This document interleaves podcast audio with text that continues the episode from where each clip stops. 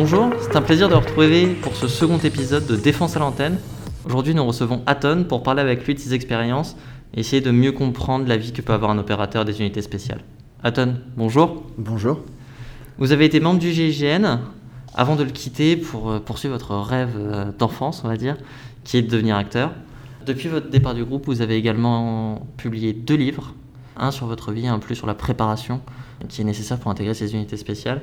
On va essayer de revenir un peu avec vous sur euh, tant votre vie que les préparations qui peuvent être attenantes pour essayer de comprendre qu'est-ce que c'est qu'être membre du GIGN et quelle vie ça donne.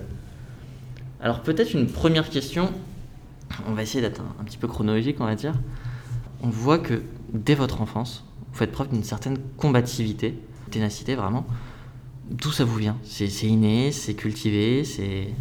Alors inné, euh, inné, je sais pas. En tout cas, j'ai été confronté euh, très rapidement euh, à l'injustice, à la moquerie, qui ont suscité chez moi un, élan de, un gros besoin de, rétablir l'injustice, hein, de, faire justice.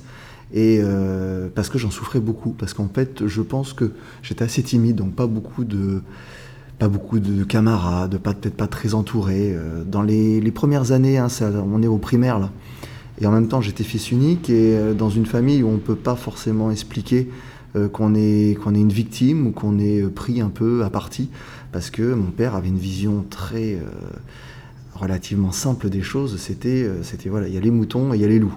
Et il y a deux catégories, il faut choisir. Et pour être un loup, il bah, fallait en avoir la force déjà de répondre euh, aux, aux, agressions. Donc euh, dès que j'ai eu les moyens, on va dire, euh, la force physique, j'ai commencé à répondre et à rendre justice moi-même et à gagner en respect. Mais ça m'a coûté aussi beaucoup. oui, c'est un des passages du livre où ça a même failli vous, vous, coûter le, le GIGN. Exactement. Justement, par rapport à, au fait de se renforcer, c'est le thème justement du second livre, euh, Féral, est-ce que pour vous, on peut associer justement ce terme de Féral comme un retour à la rusticité Et si oui, pour vous, qu'est-ce que c'est que la rusticité? Alors la rusticité, pour moi, ça a été... Euh, ben, mon père m'a élevé de manière très rustique, c'est-à-dire que j'allais à l'école, je n'ai jamais pris le bus, c'était soit à pied, soit en vélo. Et en fait, sur ces moments-là, où je me déplaçais, j'avais le temps, j'étais seul. J'avais énormément de temps à réfléchir. Je me suis confronté à la nature, parce que l'hiver, il faisait froid, il pleuvait, et ça a suscité en moi beaucoup de réflexions, comme beaucoup sur moi-même. Et, euh, ensuite, c'est quelque chose qui m'a toujours poursuivi, parce que mon père m'emmenait beaucoup faire de la randonnée aussi l'été. Et euh, alors, c'était pas me confronter à la nature, mais en fait, essayer de s'y adapter, parce que la nature a toujours raison. Et c'est vrai que j'ai découvert très jeune que sortir de sa zone de confort euh, apportait un plus, apportait une plus-value. Et qu'en même temps, le fait de m'y confronter par mon propre choix faisait que ça me donnait des armes et des automatismes qui allaient euh, être mis en avant devant l'adversité, mais les choses qui tombaient de manière inattendue, l'imprévu. Quand je me retrouvais dans une situation difficile ou une situation de crise que je n'avais pas euh, provoquée moi-même, le fait d'avoir provoqué des situations de crise, mais bien gentil, euh, quelque part, mais ça a été crescendo. Ça a été jusqu'à partir en faire un tour d'Europe en stop, euh, partir en Afrique, me retrouver euh, interpellé pour séjour irrégulier, expulsé d'un pays. Tout ça, c'est ce que j'appelle sortir de sa zone de confort, aller se confronter à une certaine réalité, à la, à la nature, à la nature humaine. Et ça me donnait des clés pour justement qui ont créé des automatismes quand l'imprévu arrivait sur moi ça me donnait des, des capacités euh, que bah, si j'avais pas fait ça, je ne les aurais pas eues, je pense. Donc euh, c'est vraiment sortir de sa zone de confort, obligatoire, selon moi, quand on a pour inspiration des unités d'élite. Mais justement, enfin, vous dites que c'est obligatoire, mais est-ce que tout le monde, est-ce que vous pensez que tout le monde est capable de le faire ou pas? Oui, bien sûr, mais il faut aller à son rythme. C'est, on a tous, on a tous des facultés de, de les capacités de réaction face à l'imprévu. On est, on est témoin d'un attentat, euh, comme on a pu voir les gens dans la rue, ça leur tombe dessus. Il euh, y a ceux qui, se sont, qui ont anticipé un petit peu la chose, qui ont réfléchi, qui ont quelques clés. Alors les clés, attention, il hein, ne faut pas non plus se sentir pousser des, ailes et aller au-devant des choses et euh, faire l'excès de confiance. Mais en tout cas, on, on peut remarquer une chose, c'est qu'il y a plusieurs types de comportements. Il y a des gens qui vont être tétanisés face à l'imprévu, il y a des gens qui vont être en surréaction, et ce qui n'est pas bon non plus. Et puis il y a les gens qui vont avoir une certaine maîtrise d'eux-mêmes et qui vont pouvoir agir. Et très certainement, oui, c'est dû à, à le fait de sortir de sa zone de confort et d'aller se confronter un petit peu aux choses. Très bien. Alors, Et ça, tout le monde peut le faire. Ok. Alors peut-être justement par rapport à cette, à cette idée de contrôle de soi, de, enfin dans une situation stressante, de, de garder une certaine lucidité. C'est intéressant que vous parliez de cette gestion des émotions, parce que vous expliquez que c'est aussi essentiel vraiment pour rentrer dans les unités d'élite, cette gestion euh, de soi-même. Mais dans l'adrénaline, on peut gérer. Enfin, voilà, quand on a de l'adrénaline, vous avez fait des sports de combat avant, on réagit différemment. Mais une fois qu'on est rentré chez soi, qu'on n'est plus en tenue, qu'on est avec sa famille, que l'adrénaline redescend, comment est-ce qu'on fait pour gérer les émotions qu'on a eues euh, avant? Alors comme, comme je vous dis, c'est une, une, une gymnastique intellectuelle. C'est-à-dire que comme le soir, on va, se, on va se enlever la combinaison, quitter le matériel, quitter le gilet pare-balles, on va tout poser dans, le placard, la- l'alvéole qui nous est réservé, où on, laisse notre matériel et on se met en tenue, en tenue civile. C'est sur le trajet en fait qu'on va essayer d'intégrer certaines choses. Alors attention, on n'oublie jamais. Ce que nos yeux ont vu, on le met dans une case et parfois on a tendance à l'oublier. Et ça ressort sous forme de syndrome post-traumatique, ça peut arriver. Ça, faut jamais négliger ça. On est humain, on essaie de ranger les choses, mais euh, en fait, au GIGN, ce qu'il y a, c'est que les, les événements s'en- s'enchaînent. Les, les semaines ne se ressemblent pas. Il y a des interventions tout- toutes les semaines, et c'est vrai qu'il y a des exercices. Donc, quand on a terminé une mission, on se reconfigure pour appréhender, euh, accepter la seconde. Quoi. Et pour ça, bah, c'est vrai qu'il y a une gymnastique à faire. Et le passage dans la famille, le break et tout est absolument important. Mais maintenant, c'est vrai qu'on évite d'emmener euh, toutes les, horreurs qu'on a pu voir euh, à la maison. Donc, euh, mais c'est, il faut quand même qu'il y ait un dialogue avec la famille. Il y a des moments pour ça. Il faut avoir le temps. Moi, par exemple, ça pouvait être tous les trois mois, six mois, ou à un moment donné, j'avais peut-être un trop plein. Et, et j'en parlais à mon épouse sur certaines choses qui me semblaient ou qui me semblaient importantes de partager avec elle pour me soulager un petit peu. Parce qu'au travail, c'est vrai qu'entre nous, entre opérationnels, il n'y a pas tant de communication de ça. Tout est tourné un petit peu, on essaie de, de minimiser un petit peu les choses parfois. Et ça, on s'en rend compte bah, après coup.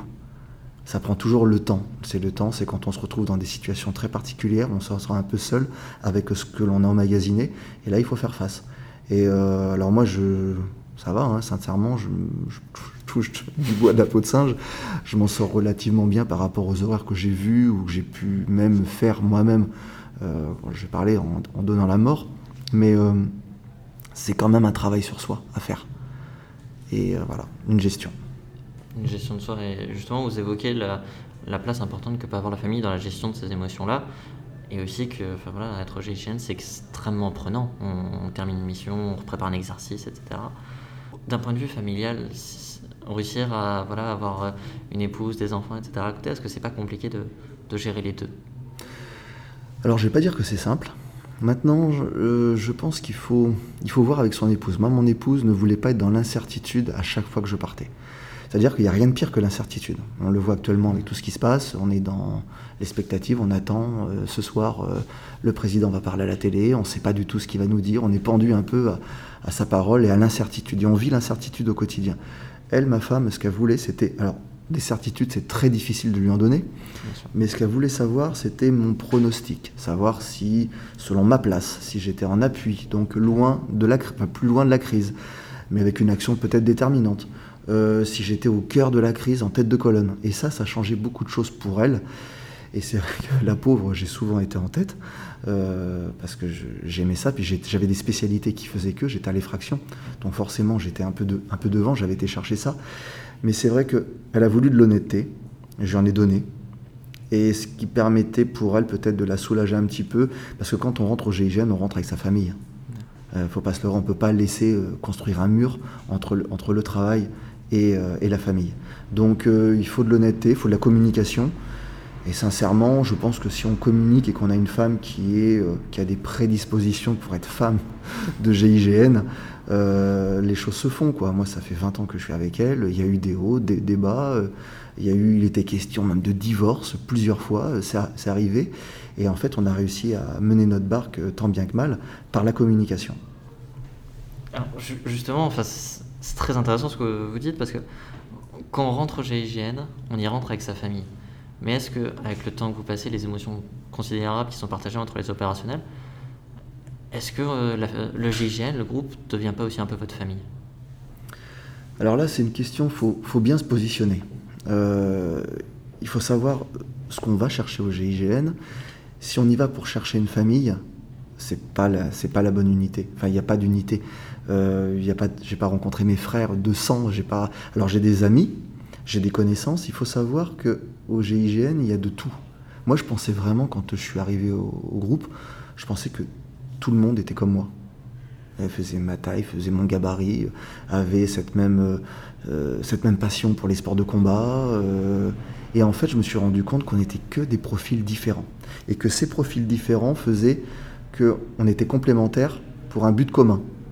Mais il faut savoir qu'au GIGN, il y a des... c'est un passage. On rencontre des anciens qu'on voit partir à la retraite. Nous, on est pris dans le, dans le feu de l'action. Donc, euh, ces gens-là, non pas qu'on les oublie, mais c'est vrai qu'à un moment donné, voilà, on n'a pas forcément le temps. Alors, l'envie d'aller vers eux et de s'entretenir encore avec eux, d'avoir leur expérience, on a envie, mais ça passe. Il y a des nouveaux qui arrivent. Donc, en fait, il y a beaucoup de, passages, beaucoup de, de, de ouais, de va-et-vient dans, l'unité. Donc on a notre promotion, on a les gens avec qui on travaille, mais on a un rythme tel aussi parmi les sections qu'on se voit finalement, les quatre sections, on se croise. On se croise, on vit des choses, chacun un petit peu de notre côté, on partage un peu. Après, il y a aussi autre chose qui fait que, donc on se connaît, mais parfois on... il y a un lien qui se crée, qui est très bizarre, qui est euh, lors de crise. Là, on devient vraiment des frères quand on est au cœur de la crise. C'est quelque chose qui est presque inexplicable. C'est, le groupe se met, se met en branle et là, et là on, se tient. Et je pense qu'on devient un rouleau compresseur. Et, c'est cet esprit de corps qui va faire qu'on n'a pas le choix. On doit résoudre la crise et chacun va trouver sa place. Mais sorti de là, c'est comme une entreprise avec euh, les fonctions euh, qui vont être attribuées à un certain nombre. Il n'y aura, pas de la place pour tout le monde. Et parfois, bah, c'est ce qu'on peut trouver dans les entreprises. Il va y avoir euh, des petites choses qui sont très humaines, mais certains vont vouloir passer devant. Donc bah, après, les méthodes sont, sont, ce qu'elles sont. Mais voilà, pour un même poste, il peut y avoir 3 quatre candidats. Donc voilà, et pourquoi lui et pas moi Et puis ça peut créer des petites rivalités. Mais sur le terrain, tout ça, ça disparaît. Et c'est très bizarre parce que je vous dis, c'est, il se passe quelque chose sur le terrain qui est complètement atypique et que j'ai du mal à retrouver même dans le milieu civil. Oui, c'est, des mondes qui sont très différents. Donc la famille reste la famille et le travail reste le travail avec ses moments particuliers et qu'on prend en fait au final et avec lequel on, s'alimente même pour, pour s'épanouir. Voilà. D'accord. Alors par rapport justement au travail en tant que tel, entre guillemets, l'apogée, la phase euh, visible pour euh, le grand public, c'est les opérations en tant que telles. Mhm. C'est-à-dire que c'est le moment où euh, l'action est lancée, et, voilà. Mais est-ce que dans une opération, dans une, quand une crise se déclenche, il y a un temps de préparation vis-à-vis de l'opération qui est... alors forcément, selon les, selon les cas, ça peut être plus ou moins long, mais quelle place justement dans la phase de préparation, d'une part dans le temps, et d'autre part dans la réussite de la mission qui est... Alors l'anticipation, elle est obligatoire. Si on veut réussir quelque chose, euh, voilà, quand une crise arrive, en général, euh, je vais citer un exemple pour être très clair. Moi, je suis arrivé, j'ai passé les tests en septembre 2003. Euh, il y a eu toute cette période de prise d'otages massive qu'on n'avait pas connue en France et qu'on a connue bien longtemps après. Mais il y a eu Beslan, il y a eu Bombay, il y a eu l'arrivée de l'A380 qui ont posé des des problématiques, à savoir est-ce que l'effectif du GIGN de l'époque était suffisant pour travailler dans ces conditions-là Et en fait, la réponse était non. Donc il a fallu pour nous anticiper sur l'entraînement, réfléchir sur les effectifs, réfléchir sur les méthodes, sur les modes opératoires.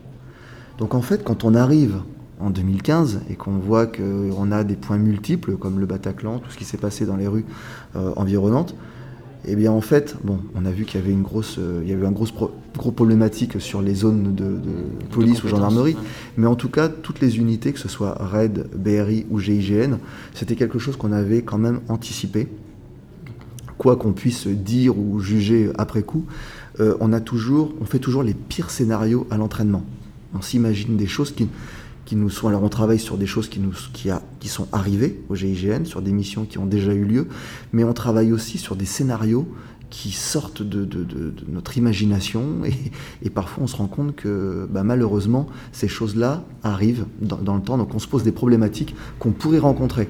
Donc c'est le travail de l'entraînement et puis avant une mission, il y a le briefing, il y a la concentration avant la mission, exactement comme on voit euh, parfois les, les, pilotes de, la patrouille de, France qui sont dans une salle de cours et qui font leurs mouvements et tout ça. Ben, en fait, nous, on fait exactement la même chose.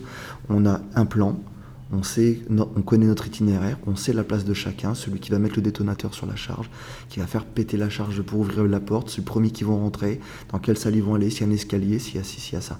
Et en fait, on va faire tout ce cheminement, ce qui fait que quand on se retrouve dans la crise, ça se passe jamais comme le briefing. Mais comme on a prévu, on a anticipé un certain nombre de choses, ça nous donne quand même euh, un temps d'avance pour résoudre la crise. Et on voit qu'en fait, dans toute l'histoire du GIGN, l'anticipation a été super importante. Moi, je repense à Marignane. Euh, il y a eu un travail sur les avions avant, ça s'improvise pas. Le GIGN n'est pas arrivé sur Marignane. Il savait déjà le poids de l'avion. Enfin, il y avait tout un tas de choses qui avaient été prises en compte. S'il n'y avait pas eu d'anticipation, ça aurait été catastrophique. Et au final, c'était une réussite. Ça a été une réussite, ouais. Très belle réussite. Alors, peut-être une des particularités du, du, GIGN comparé à des forces spéciales, par exemple, de, de l'armée, j'entends, c'est que vous opérez majoritairement sur le sol national. Mhm. Et après, vous avez aussi des détachements qui sont étrangers. Et une des particularités, alors peut-être particularité, c'est à vous de me le dire, c'est que vous avez fait les deux. Ouais. Qu'est-ce que vous avez perçu comme différence, justement, entre opérer en France et opérer à l'étranger? Ah, Ça n'a rien à voir. Ça n'a rien à voir parce que déjà l'attachement est quelque part quand même différent. En France, on est chez nous, on est quelque part en famille, même si on est une famille qui se déchire euh, hein, de plus en plus, et ça c'est regrettable. Mais euh, par exemple, je reprends l'exemple en 2015, euh, on était en France, face aux frères Kouachi, on sentait quand même cette union nationale. Et c'est vrai que quand on est à l'étranger, ben, alors je ne vais pas dire qu'on est seul contre tous, qu'il y a toujours une part de la population qui va nous accepter, qui va nous faciliter un peu les entrées, mais le danger, il est à 360 degrés. Et puis on est dans un pays où on n'est pas chez nous. Donc il faut avoir l'humilité de faire avec les règles du pays. Il faut observer, il faut passer cette phase d'observation, d'acceptation pour les gens qui nous sont favorables pour la gestion de crise ou la gestion de la protection rapprochée de l'ambassade. Si vous arrivez en terrain conquis, vous êtes mort dans n'importe quel pays. Et en France, par contre, quand on se déplace, on va sur une crise, mais à 360 degrés. Pour le moment, j'ai envie de vous dire, on est quand même euh, dans un milieu sécurisé. Voilà, donc euh, c'est un peu la différence et c'est une grosse différence. Alors effectivement, c'est une énorme différence même, mais les militaires, par exemple, désormais, euh, l'armée de terre a mis ça enfin, les armées ont mis ça en place, c'est que quand ils reviennent de PEX, ils passent par un SAS ouais. pour la décompression. Au GIGN, il n'y a pas il n'y a, pas de ça, vous revenez directement à la vie entre guillemets normale, une fois que vous avez quitté euh, Satori. Euh, voilà. Est-ce que c'est pas justement compliqué de, de, séparer ces deux vies? Enfin, Il y a un passage dans le livre où vous racontez que vous allez voir des amis à vous et où vous conduisez comme si vous étiez au GIGN. Mm-hmm. Est-ce que justement c'est pas compliqué de faire vraiment la séparation entre les deux? C'est compliqué alors quand on est un jeune opérationnel, on a tendance à se, à se croire invincible les premières, les premières années. Euh, on en parlait avec des collègues, on estimait que, d'expérience hein, et d'observation, qu'il fallait à peu près 5-6 ans avant d'être un opérationnel tel que le public peut avoir, l'image que le public peut avoir du, GIGN. C'est-à-dire la personne qui va être un peu posée, qui va avoir un certain recul sur les choses, qui ne va pas être euh, dans une vision euh, tunnel effet tunnel euh, et, agir en fait avec son instinct et essayer de gérer au mieux. Et euh, voilà, c'est, il faut quand même de l'expérience pour pouvoir poser un peu les choses. Et moi, j'ai pas fait, j'ai pas dérogé à la règle. Hein. Euh, jeune opérationnel, jeune fougueux, j'avais du mal. J'étais GIGN 24 heures sur 24. et je vais pas dire que tout m'était dû, mais à partir du moment où je risquais ma vie, bah, je trouvais normal que j'ai des petits passes droits. voilà, c'était parce qu'on vit en autarcie quand on est au GIGN. Quand on est, donc on, on fait tellement de choses à un rythme fou que quand on en sort, on a du mal à, se positionner et à prendre ce recul que les anciens vont en plus avoir. Et c'est exactement pareil en, intervention. Les plus jeunes, ils ont l'effet tunnel. Et il faut 5-6 ans pour pouvoir déjà commencer à avoir une vision un peu plus euh, périphérique euh, pour agir. quoi. Et dans la vie privée, bah, c'est pareil. C'est au début, on y est, on a atteint un rêve parce que c'est le rêve de, de tous ceux qui y rentrent. Donc, c'est énorme. C'est énorme, et parfois c'est vrai qu'on peut avoir sur les premières années, alors pas la première année parce qu'en fait on est sabré par, les, par le commandement et puis par les, les collègues, donc on nous met bien à notre place de... Alors il y a un terme, c'est quand vous êtes en, en prestage, vous êtes une chiasse. Voilà, ça, voilà le terme est... Ça met dans l'ambiance. Voilà, ça met dans l'ambiance. Et puis ensuite, eh bien, on se forme, on apprend, on est breveté. Et quand on est breveté, ben, on nous dit, tu as toutes tes preuves à faire. Mais parfois, les jeunes opérationnels qui ont un an, deux ans, ils ont fait deux, trois inters, ça a tiré un peu, il y a eu un peu d'adrénaline, et ils ont tendance à se sentir un petit peu, ça y est, ça y est, j'y suis. Et non, Oui. et non, non, non, il faut beaucoup plus de temps. Et c'est vrai qu'entre milieu civil et quand on est au travail, on a tendance à avoir du mal à se positionner. Puis il y a la fierté aussi de l'entourage qui fait que voilà les yeux qui s'écarquillent, qui... ça, ça passe avec le temps. Au bout de 3-4 ans, votre entourage va dire Bon, ben, c'est bon, on sait que tu es au GIGN, on sait que oh, oui, tu as fait ça, c'est bien. Mais en fait, au final, on est des hommes comme tout le monde. quoi. Justement, il y a. euh, Enfin, vous parlez justement de. Très agréable le surnom que vous avez euh, avant d'être breveté. comment on fait. euh, voilà, co- comment ça se passe l'intégration? Alors en plus, vous, euh, vous avez été suivi pendant, le- pendant la sélection par euh, des ailes. Parce que ça valu un surnom de promotion sympathique aussi? Déraciné des brels, ouais.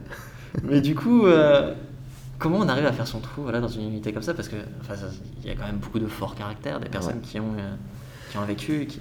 Alors surtout même à l'époque euh, où je suis rentré, en 2003, euh, il y avait vraiment des très forts caractères. Des gens qui étaient même assez... euh, étaient pas en rébellion face au commandement, mais euh, il y avait quand même. Il y avait des tensions quand, on, quand le, le- patron venait en, réunion générale, animer la réunion générale et nous apportait de mauvaises nouvelles. euh, parfois, ça, ça envoyait du lourd, hein, comme on dit. hein. Quand, alors son intégration dedans, euh, bah, c'est pas évident parce qu'on arrivait surtout nous avec la promotion euh, euh, des racines et des ailes, on avait été filmés, les images ne retranscrivaient pas forcément la réalité, donc les opérationnels ont un peu interprété ces images et ont cru qu'on était une promotion rose, entre guillemets, voilà, où c'était plus simple. Il en était rien.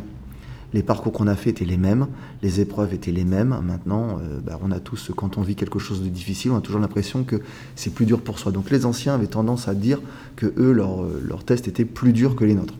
Bon, ce qui était faux. Et euh, j'ai eu le même sentiment quand j'ai vu les promotions qui sont arrivées derrière. J'avais le sentiment que c'était plus simple. Je pense que non, c'est à peu près la, même chose. Une fois qu'on est rentré, euh, on nous a pas accueillis vraiment, comme je vous dis, les bras grands ouverts. Ils ont vraiment attendu qu'on fasse nos, preuves. Et pour ma part, euh, même si j'étais bien accueilli dans ma section, ça a pris, on va dire, deux ans avant d'avoir vraiment la possibilité de commencer à donner mon avis au chef d'équipe qui pouvait remonter après au chef de groupe et après au chef de section. Il a fallu deux ans voilà, d'observation. Maintenant, on est un peu plus, entre guillemets, plus sympathique avec les, jeunes recrues. Euh, on les juge moins, on les casse moins. Maintenant, bon, c'était c'était la mentalité de l'époque. Est-ce que c'est une bonne chose de les laisser euh, Moi, je pense qu'il faut que dans un groupe, il faut qu'il y ait plusieurs rôles. Il faut qu'il y ait les gentils, il faut qu'il y ait des mecs un peu plus durs qui fassent le rappel que attention, les gars, vous êtes nouveaux, euh, vous n'êtes pas arrivés. Il y a encore les preuves à faire, même si le tir il est bon, on n'est pas à l'abri de, de- voilà, d'un échec. Donc vigilance, ne vous enflammez pas. Et moi, ça a été, ouais, ça a été deux ans de, on mange un peu sa glace, quoi. On longe les murs. Deux ans. Mais- C'est c'est normal, ça me paraît normal. Oui. Et puis au final, ça, ça vous a pas empêché de, de faire vraiment votre trou, euh, entre guillemets, si on peut reprendre cette expression, à tel point que après vous avez euh, vraiment changé la, pers- la perception des sports de combat et des arts martiaux au sein du groupe. Mhm. Vous avez notamment inclus le MMA. Ouais. Par rapport à ça, justement, on voit euh, que ce soit dans votre enfance, où vous avez fait euh, voilà, des sports de combat assez haut niveau, ensuite au GIGN, où vous avez vraiment euh, implanté et mis une nouvelle dynamique. Est-ce que c'est pas quelque chose où vous vous dites, euh, avec euh, 20 ans de moins, je me mettrais bien à ça à fond et... Bien sûr, mais moi en plus j'ai une grosse frustration. J'ai, j'avais, euh, j'étais vice-champion de France, je fais les présélections, championnat du monde, je suis sélectionné pour les sélections, je fais les sélections, et je rentre à l'armée et j'ai pas la possibilité de continuer les entraînements équipe de France. Ouais. Donc là on me dit, bah écoute, euh, tu pourras pas partir au championnat du monde, et je l'avais un peu ça, euh, moi je voulais le panel complet. Bien sûr. Je voulais, bah, j'avais le bac scientifique, bon, ce qui n'était pas trop mal à l'époque, euh, voilà, d'avoir ça. Mais comme je savais que je devais arrêter, pas pour rentré en tant que sous-off à la gendarmerie, j'étais sergent, j'avais une bonne carrière, enfin j'étais major de promo et tout. Je voulais toujours être le premier, voilà, c'était le truc. je finis premier des tests, je suis à fond, voilà. Je... Et là, quelque part, j'étais vice-champion de France, donc deuxième. Et, mais par contre, je vais en équipe de France. Donc je me dis, bah, il y a moyen de faire quelque chose. Donc j'avais ce regret-là. J'arrive au GIGN et je m'entraîne avec un ancien, euh, je vais dire son prénom Thierry, euh, qui était mon recruteur. Et lui était passionné de judo. Et en fait, toutes les semaines, on commençait par boxer et on amenait cette liaison debout-sol, donc un peu à la MMA. Et puis au sol, après, on travaillait. Donc il me retournait dans tous les sens, puis j'apprenais toutes les semaines. Et lui, en fait, c'était quelqu'un qui avait un très gros niveau et qui s'était confronté à Rickson Gracie. Euh, et Rickson Gracie avait dit que c'était l'un de ses adversaires les plus costauds. Et à un moment donné, je lui dis, mais Thierry, tu crois pas que si je m'inscrivais à l'UFC, tu crois pas que je pourrais faire quelque chose? Il me dit, euh, il me dit ouais. Il me dit, peut-être que tu pourrais aller en quart de finale, peut-être demi-finale. Mais il dit après, qu'est-ce qui va se passer? Tu vas tomber sur peut-être plus fort que toi, euh, très certainement même et chargé, parce que les mecs, ils y allaient pas à jeun non plus. Toi, tu vas y aller bah, comme t'es, hein, voilà, euh, gentil, tout, machin, tu vas te donner à fond. Tu risques un mauvais coup? À quoi bon? Est-ce que vraiment euh, tu as besoin? Mais j'étais frustré, j'avais vraiment envie, moi, d'en découdre. J'avais besoin de me confronter, de voir. Et c'est vrai que si c'était à refaire, euh, ouais, je pense que le MMA m'aurait vraiment plu. Surtout qu'aujourd'hui, ça, ça a quand même pas mal évolué. Enfin, j'ai vu il y a pas longtemps qu'il y a un ancien opérateur du premier RPMA qui euh, s'est lancé euh, une fois sa carrière d'opérationnel finie dans, dans le MMA. Le souci, c'est que j'ai une prothèse au cervical, moi, maintenant. Du coup, il n'y a pas un médecin qui va signer pour. Puis avec la notoriété, tout le monde le sait, j'écris, donc je ne vais même pas lui mentir. Je vais même pas lui mentir, envoyer un pote faire la radio à ma place, quoi. Alors, justement, c'est aussi une image que vous essayez de retranscrire dans, dans les livres, c'est que soit il y a la partie physique, mmh. Mais le physique ne fait pas tout. Non. La partie mentale est très importante. On l'a vu avec la rusticité, le sortir de sa zone de confort. Et il y a aussi un point qui est, important. Et euh, on le voit par exemple euh, dans le dernier livre Feral, quand vous parlez euh, de tous les calibres, les effets, la dispersion des balles une fois dans le corps, etc. Mhm.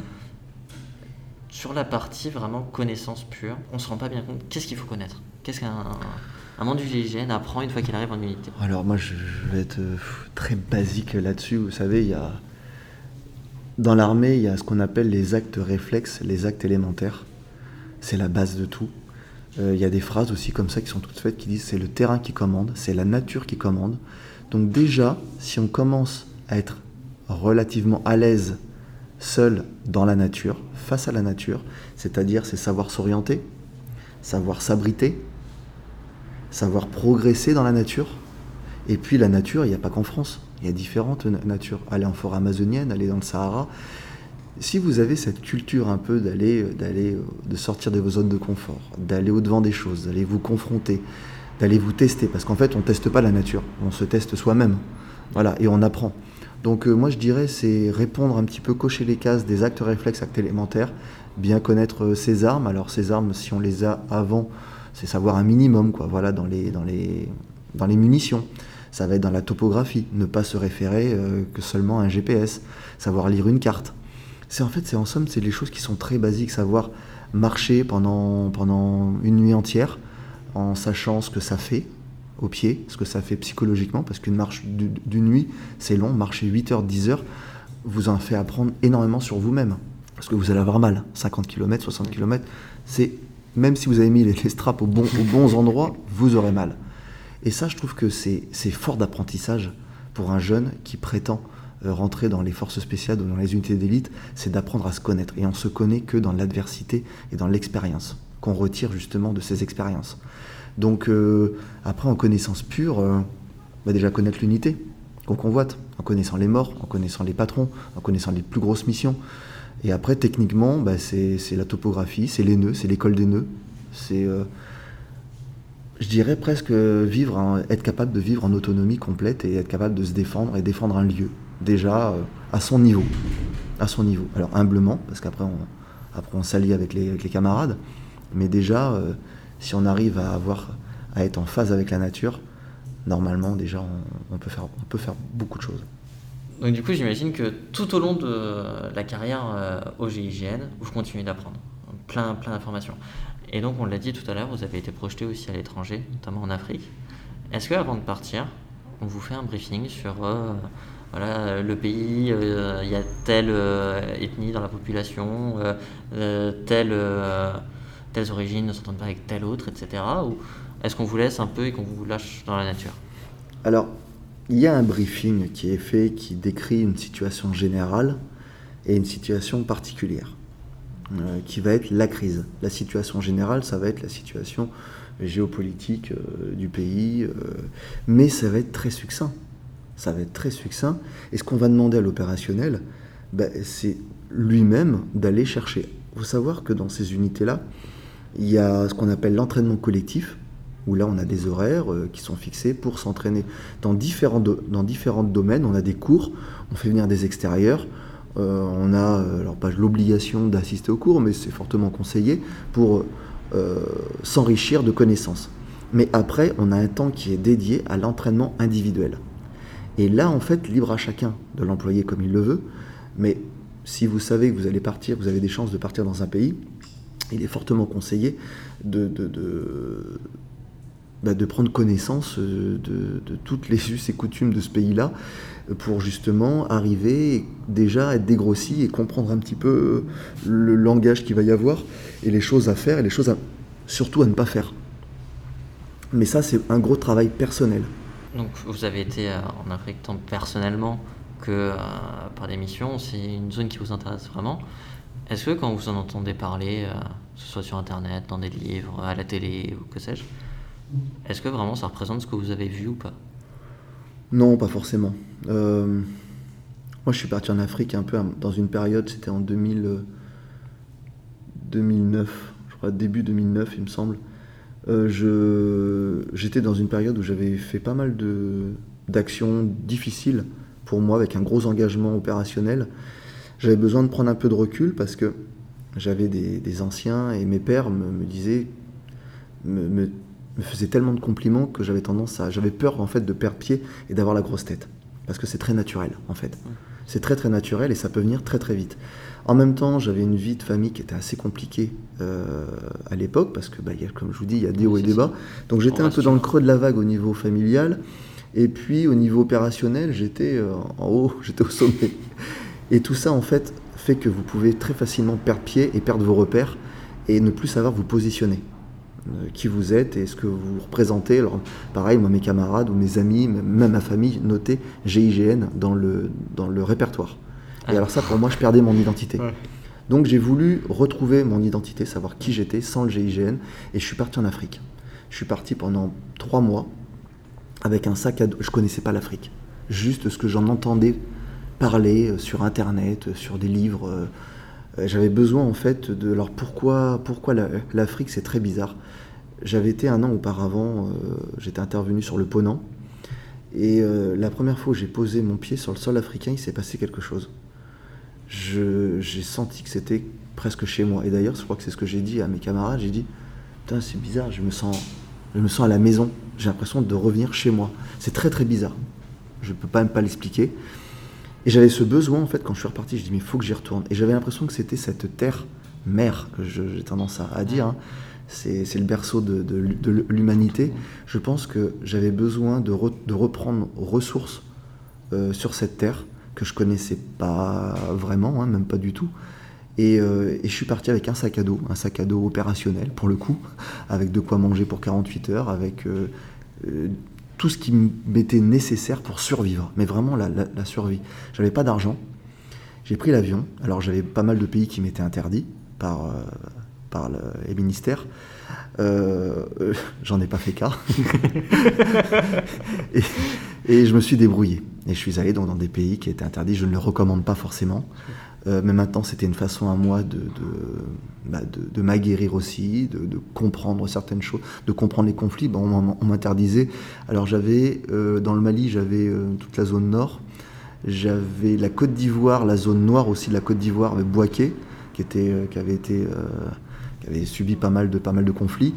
Euh, et d'ailleurs, bah, j'ai pu remarquer de ma, de ma, propre personne que c'était très compliqué. J'étais pris pour un, pour un agent des, services, des services secrets qui venait prendre la température. Donc il a fallu se faire accepter, il a fallu avoir beaucoup d'humilité. J'étais pas chez moi, il a fallu se faire accepter et j'ai réussi. Et moi j'ai pris la route, hein, donc les 504 à 11 personnes dedans, me faire arrêter sur les checkpoints, le véhicule partait, je restais. Et j'avais payé pourtant mon voyage, voilà, et euh, il fallait bah, négocier, se débrouiller, palabrer comme on dit. J'ai été en Guinée, euh, expulsé du pays parce que je séjour régulier. J'y suis retourné quand même euh, pour le traverser et, j'ai appris énormément.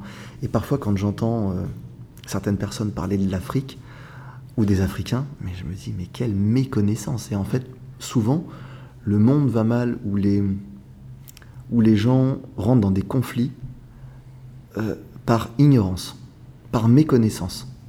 Voilà, ils croient savoir, ça devient vraiment des certitudes parfois, et les gens se confrontent, bah forcément, ils n'ont pas la même vision, ils n'ont pas les mêmes origines, et ils se confrontent. Et, euh, je pense que c'est vraiment c'est l'ignorance qui, va, qui, qui, met à mal ce monde, même actuellement. On a la connaissance par Internet. Il y a pas, les gens, certains, prennent, prennent les informations sans, sans filtre, prennent ça pour argent comptant, et ça leur donne un accès à la connaissance qu'ils croient. Et euh, c'est pas du tout ça. Sur le terrain, moi j'ai vu des choses euh, extraordinaires. J'ai fait la connaissance d'un peuple, je n'ai jamais dormi dehors. J'ai fait un tour d'Europe en stop euh, peut-être 10 ans, 10 ans auparavant, j'ai beaucoup dormi dehors.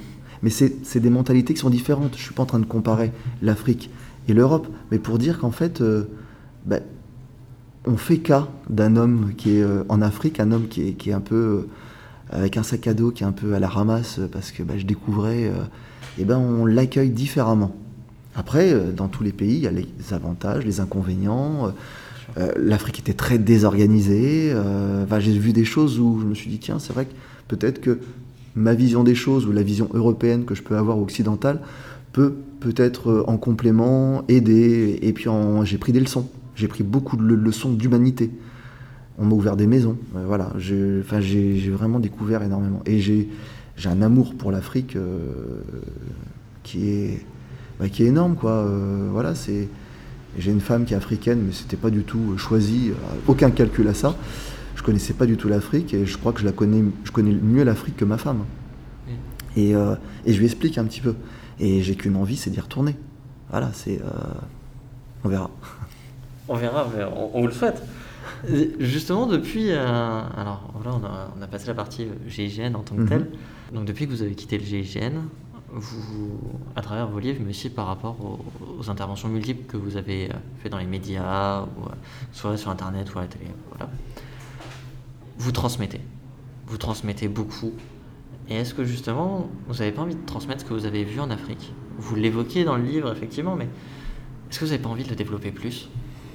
Et donner une image plus pratique du, terrain réel, vraiment vécu ah, là, pour le coup, c'est vrai que ce que j'ai vécu en Afrique était assez unique, dans le sens où j'avais rien en poche et j'ai dû euh, exister, j'ai dû échanger avec un savoir-faire que j'ai pilé des bananes euh, plantains pour faire du foutou, pour, pour avoir le droit de manger à une table, parce que bah, voilà, on m'invitait et voilà, j'ai pêché euh, au filet avec, avec les hommes, c'était au Sénégal. J'ai écrit quatre carnets qui sont brutes de décoffrage. Euh, quand Jean-Luc Rivard, on a écrit GIGN Confession d'un Ops, il a lu ces carnets pour retranscrire un petit peu mon voyage en Afrique dans le livre. Alors bien sûr, ça fait un chapitre, mais c'est quatre carnets, on, peut faire un livre. Et c'est ce qu'il m'a dit. Il m'a dit, écoute, avec ces quatre carnets, on pourrait écrire un livre qui serait très intéressant. Alors, ça date de 2009, 2000, ouais, 2009, début de, 2009, mais, mais en fait, c'est, de l'humain. C'est que des rencontres. Alors parfois c'est positif, parfois c'est négatif, et limite même parfois, euh, c'est les réflexions peuvent paraître racistes. Parce que j'ai subi le racisme aussi euh, en Afrique. Mais c'est humain. C'est alors non pas que le racisme soit humain, mais les insultes que je pouvais recevoir n'étaient pas forcément destinées pour ma personne, ah, mais ce que je représentais. Et il y a eu de l'oppression. Et en fait, euh, en, ayant été là-bas, d'ailleurs, la dernière phrase du chapitre sur l'Afrique, sur c'est un petit peu ça. Euh, c'est l'Afrique, en fait, à tout. Et on est allé puiser en Afrique euh, des richesses que nous, on s'est voilà, senti le besoin d'avoir. Et on a, on a quand même, on a pillé, on a pillé l'Afrique. Moi, c'est mon point de vue. Et derrière, on, a fait, on a fait du mal. On a fait du mal. Et c'est vrai que je peux comprendre les réflexions que j'ai prises. Mais moi, sur le coup, euh, quand, euh, quand je me fais insulter, je le prends pour moi. Et je trouve ça, quand je me fais interpeller pour séjour irrégulier en Guinée, que je suis jugé, pour moi, c'est ma personne. Il a fallu du temps pour que je comprenne que c'était pas forcément moi, mais c'était l'Occident, l'Occident oppresseur. Voilà. Et quand on prend ça en compte, et eh bien justement, mais voilà, est-ce que je mets comme ça? Est-ce que je mets tel que dans le livre? Ou est-ce que je passe un filtre? Je sais pas. Je sais pas, parce que le, ça dépend des lecteurs, et dans les lecteurs, il y a de tout. Voilà, donc euh, il faut s'adapter. Surtout que enfin, voilà, vous avez fait des, succès. Votre premier livre s'est écoulé à plus de 70 000 exemplaires, mhm. ce qui en France est vraiment très important. Le deuxième est bien parti aussi Oui, il est pas mal parti. Malgré une promotion un peu difficile. Bien sûr, avec euh, le Covid. Puis même au début pour l'approvisionnement, c'était. Euh, mais bon, Covid oblige, j'entends. C'est un peu. comme ça, ça fait partie du. C'est un peu la devise. jeu. Par rapport justement à votre autre carrière. Mhm. C'est-à-dire que vous écrivez des livres, en parallèle vous êtes aussi acteur, ce qui était votre euh, rêve d'enfance avant, de, avant la sonde mariniane. Est-ce que le passage de voilà, d'une unité euh, pas secrète mais assez discrète qui en dehors des opérations les plus connues voilà, n'est pas très en vue. Alors que le cinéma, vous êtes en pleine lumière. Est-ce que c'est pas un changement qui est difficile à vivre, vu que c'est un changement presque de l'alpha à l'oméga Alors c'est... Si, c'est difficile à vivre. Je vais pas, je vais pas mentir. Euh, là encore, il y a un recul à prendre sur tout ce que tout ce qu'on peut prendre dans, dans la tête. Et Dieu sait si j'en ai pris en sortant. Alors déjà aussi parce que je suis peut-être le, premier un peu à, sortir de l'ombre et à s'exposer autant. Et en même temps, ça fait partie de... Il y en a qui se sont exposés, hein, qui ont écrit des livres avant moi, mais peut-être à des périodes qui suscitaient moins de curiosité. Il y a eu, je suis passé, moi j'ai participé aux attentats de 2015. Donc euh, forcément, ça suscite une curiosité et je suis le premier visage découvert de cette période-là qui, qui s'est battu euh, contre, contre le terrorisme. Donc beaucoup de curiosité, beaucoup d'intérêt alors sur ma personne ou sur la profession. Et en plus, euh, on tombe sur, euh, sur ma personne qui suis assez généreuse dans le partage.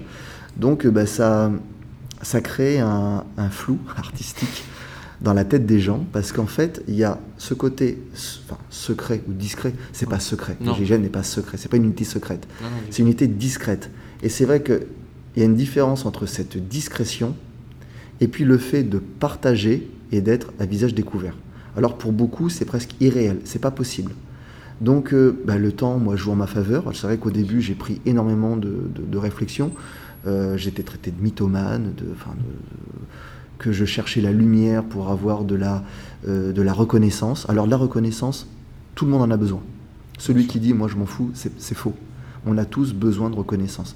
Mais moi, la reconnaissance que j'ai actuellement par rapport au GIGN, si vous voulez, elle arrive un petit peu tard. C'est pas, moi, c'est quand j'y étais que j'en avais envie, moi, de cette. Euh, mais ça, quand on est là, au GIGN, on ne le dit pas, on ne l'exprime pas. Mais moi, ce que j'ai envie de faire quelque part, et je pense que c'est pas faute de le dire, et de, c'est toute la reconnaissance qu'on m'attribue maintenant, enfin qu'on me donne maintenant. J'ai envie de la retourner à ceux qui sont sur le terrain. Parce que moi, ça y est, moi, je prendrai plus de risques pour. Euh, ou alors, c'est qu'on serait en guerre civile, qu'on me rappelle, ou j'en sais rien, ou qui ait, vraiment besoin des handicapés, des vieux. et je crois pas que je pense qu'il y en a d'autres qui vont servir avant moi.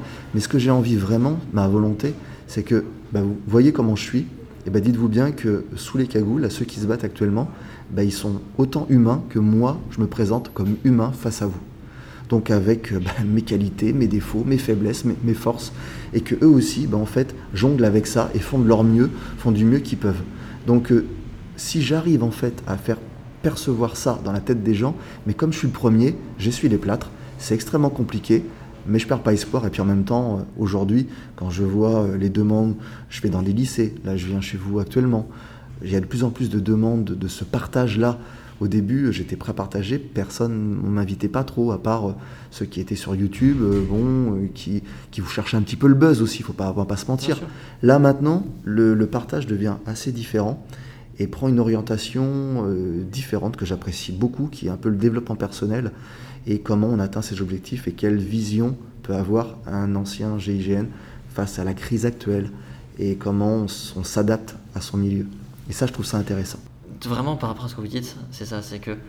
Alors soit peut-être que vous ne savez plus euh, avec les armes, mais je pense vraiment que le fait de transmettre, le fait d'aller euh, voilà, expliquer ce que c'est le GGN, que c'est des hommes derrière, c'est aussi une forme de service. En tout cas, je pense que ça apporte euh, énormément et c'est pour ça qu'on est très content de vous recevoir aujourd'hui et qu'on peut juste, d'une part, conseiller aux gens d'aller vous lire. les deux livres qui sont sortis sont vraiment passionnant, je peux, je peux l'attester. Merci. Et puis aussi euh, à vous suivre, et même au cinéma, c'est là notre, euh, notre dernière question, on va dire. Si vous aviez un film ou une série, vous avez le droit de, de dire les vôtres, à nous conseiller, ce serait laquelle? Ou quel film? Alors, la série, euh, bah, je tournais dans Dérapage, avec Eric Cantona, qui est sur Netflix actuellement. Euh, ça s'est trouvé un peu. Alors, le casting s'était fait en janvier 2019. Donc, moi, j'ai fait mon pot de départ en décembre 2018 et un mois après, la sortie du livre et je passe le, casting.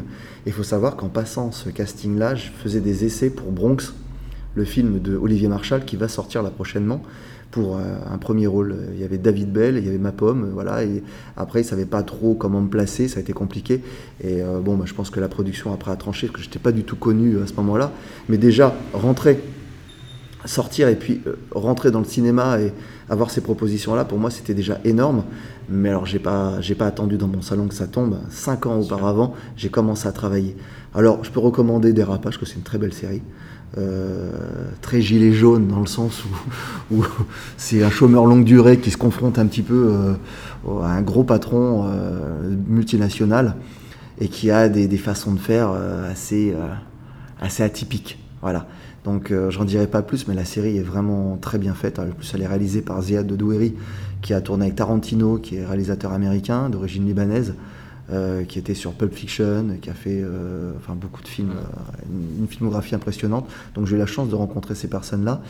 Et après, en film, oh, il y en a tellement. Allez, je vais dire le dernier en date, qui m'a, où je me suis dit, si un jour j'avais un rôle comme ça, mais j'adorerais, c'est le Joker. Ok.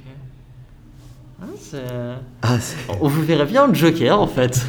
Mais de plus en plus, les gens qui me connaissent me disent qu'effectivement, c'est un rôle qui. Euh, c'est tellement torturé, c'est tellement. ça va tellement loin. Et singulier. Et singulier en même temps que je, j'aurais rêvé de, ouais, de faire. Euh, pas avoir de regret parce qu'il a été joué et magnifiquement bien. Mais c'est vrai que c'est le genre de rôle que j'aimerais vraiment euh, jouer. Alors, pas forcément jouer ce que j'ai comme émotion, c'est, prêter mes émotions je suis très sensible, hein, enfin, je veux dire, comme beaucoup, mais peut-être même parfois plus. J'ai peut-être, un bonus euh, dans la sensibilité. Alors, c'est pas une faiblesse. Pour moi, ça a été plutôt une force euh, dans le fait de, d'intégrer les choses, euh, voilà, et de, de, ressentir les choses. Mais c'est vrai que si je peux apporter ce bagage émotionnel, cette sensibilité, pour être porteur de messages forts, parce que même le film Joker est très fort dans le message, il a dérangé beaucoup de gens. On les gens pas sans rien. Ah non, on sort de, la salle de cinéma en se disant mais c'est qui ce mec? Est-ce que je suis pour? Est-ce que je suis contre? Mais en même temps, j'ai vécu un petit peu ça parce qu'on a tous vécu la moquerie, le jugement hâtif, euh, injuste. Est-ce que quelque part je le condamne? Qu'est-ce que c'est très compliqué Ça fait ça fait réfléchir. Et en fait, le cinéma pour moi est fait pour ça, pour faire réfléchir et amener le débat. Donc, euh, si je peux avoir des rôles un jour, j'ai à les chercher. Oui, je dois même les écrire. oui. Et puis, enfin, c'est, peut-être ça qui est intéressant aussi, c'est que vous allez chercher plus loin que de jouer euh, un opérationnel des forces spéciales ou du GIGN dans un film. Ça, ça va beaucoup plus loin que ça. J'ai très envie de le jouer pour clôturer un petit peu le chapitre, pour montrer en fait, parce que c'est très compliqué de. Vous savez, on, voit au cinéma des gens qui tirent, ça tire, ça défouraille à tout va. Il n'y a pas d'émotion euh, particulière après avoir tiré. J'ai pas vu des, acteurs avec un visage, avec le regard euh, qui cherche quelque chose. Alors euh, c'est très vaste, hein, c'est très flou. Hein. Vous savez, quand vous tuez quelqu'un, vous le tuez dans son intégralité. Donc on a envie d'enlever, si on pouvait lancer une fléchette ou, piquer et retirer le mal de la personne qu'elle a à l'instant T, au GIGN on le ferait, c'est préserver la vie mais en fait, parfois, on nous pousse, dans, on est dans une, dans une impasse, et pour, pour y avoir été avec euh, forcené, preneur de d'otage, on est obligé de neutraliser, parfois ça entraîne la mort. Et il faut vivre avec ça. C'est-à-dire que euh, vous avez anéanti quelque part la personne dans son intégralité, tout ce qu'elle a de bon et ce qu'elle a de mauvais. Et, euh, et tout ça, bah, c'est vrai qu'il faut composer avec ça. Et dans les films, ce ressenti que l'on a à se dire c'est très grave ce qui s'est passé, à chaque cartouche, chaque cartouche normalement, enfin sur le terrain, on pourra vu avec des, collègues, ça nous arrache le cœur. Et quand vous arrachez le cœur sur une, alors je dis pas que on est qu'on est désemparé et que euh, s'il faut le refaire, on le refait. J'en avais, parlé d'ailleurs sur un reportage de TF1 en 2009 où j'explique voilà, j'ai fait Fleury-Mérogis, ça s'est conclu par la mort du preneur d'otage, mais si demain il se passe la même situation et que le résultat doit être le même, je le referai. Mais c'est vrai que quand même, quand on, quand on doit faire feu, c'est pas anodin. Et quelque part, pour moi, la mort ou le fait de tirer une cartouche, c'est qu'il y a un échec, on est dans un échec de l'humanité. C'est que voilà, si on en arrive là, c'est qu'il y a eu un problème. Euh, alors est-ce qu'on en est responsable? Non, pas forcément, mais peut-être dans sa globalité, l'humanité en est responsable. Voilà. Donc euh, ce que j'aimerais voir en fait à l'écran, mais là auquel cas je me propose à le jouer, c'est lorsque la cartouche est tirée, il y a une émotion qui est particulière et que en fait qui s'explique que entre personnes qui l'ont vécu. Qui l'ont vécu est particulière. Voilà. Et ça, dans le regard des acteurs, bah, pour l'instant, sincèrement, je l'ai pas vu. J'ai vu un peu Bradley Cooper dans American Sniper. Il y a quelques acteurs comme ça qui se sont tellement impliqués dans la préparation du film qui arrivent un petit peu à avoir euh, ce truc-là. Et en plus, ils le jouent avec euh, leurs émotions, avec leur talent. Donc, il y a un petit peu. Mais pour l'instant, ça c'est le spectateur hein, qui parle. Hein, j'ai pas encore vu l'émotion de me dire oh là là, lui, me... il y a le film 13 heures aussi où j'ai revécu un peu des choses euh, assez sensibles. Libye, sur les tirs qu'on avait pu subir il y a aussi le film Force spéciale qui avait été fait justement conjointement. Ouais, mais là. Ou peut-être que c'était pas la partie à mur transcrite. Sincèrement, pour moi, c'est des acteurs qui jouent au FS. Alors, je peut-être, euh, c'est pas méchant, hein, c'est, c'est le film est très sympa. Le film est très sympa. Il, a fait connaître euh, un peu le milieu des forces spéciales, mais sincèrement. Euh, je vais pas trop citer parce que mais il y a des séries, il y a des films où c'est des acteurs qui jouent aux forces spéciales ou aux unités d'élite ou aux policiers. Et euh, ça fait le divertissement, mais ça fait pas le message. Pour moi, le message, il passe pas. Pour moi, un film, c'est une opportunité énorme de délivrer un message. Si, si, on peut sortir du divertissement, ou avec le divertissement, balancer un message, alors là, pour moi, on a tout gagné. Et j'aimerais, j'aimerais ça, et j'aimerais me, me, bah, me, rendre disponible, euh, enfin, je le, je le, suis même, quelque part, que j'en fais ma priorité, euh, le plateau de cinéma, jouer, donc euh, pendant que c'est encore frais même. Oui que c'est. Vous l'avez encore en vous bah, je me dis que dans 10 ans, en continuant comme ça, euh, ça va, voilà, le, sentiment, ça va s'étioler un petit peu ce, truc-là. Alors, j'en sais rien. Moi, je suis très capable de partir euh, demain en Namibie, dans les tribus Imba, pendant un mois et demi, à voir euh, ce que je vaux, enfin, quelle valeur je peux avoir, qu'est-ce que je peux leur apporter, ce que je peux leur être utile, pour cet échange humain. Mais concrètement, là, je suis encore frais, quoi. Je suis encore frais pour le. Il y a plein d'émotions qui sont encore à fleur de peau. Et euh, voilà, donc euh, alors je suis pas en attente, j'écris, je travaille, mais s'il faut s'expatrier, je m'expatrierai, ça c'est sûr. En tout cas, on est, vraiment, si on peut voir ça dans les prochains mois, dans les prochaines années, euh, nous on signe tout de suite. c'est très gentil. En tout cas, Aton, merci beaucoup d'avoir accepté notre invitation. Merci, merci pour l'invitation. Pour, pour, vos réponses. On peut, comme vous l'avez compris, que recommander la lecture des livres, que vous vouliez rentrer dans les unités spéciales ou, ou non. Pas, ou pas. Enfin, vraiment, c'est voilà, c'est une tranche de vie qui est vraiment intéressante à prendre. C'est un partage de vécu qui semble qui est balancé en toute humilité parce que j'ai pas, je suis pas un donneur de leçons, mais si mes leçons que j'ai prises par mon parcours peuvent apporter euh, quelques pistes, et eh ben tant mieux. Et puis même avec Ferral, en cette période où les salles de sport sont fermées, on peut montrer qu'on peut quand même garder la forme. Ça donnera des idées. C'est ça. bah voilà, n'hésitez pas à suivre Aton euh, sur les réseaux sociaux et puis à lire euh, ses livres et regarder tous ses films. N'hésitez pas non plus à nous contacter par Facebook ou par mail euh, pour tous vos retours. En tout cas, nous on se retrouve la semaine prochaine pour un nouvel épisode de Défense à l'antenne. Et d'ici là, n'oubliez pas, la sécurité est l'affaire de tous.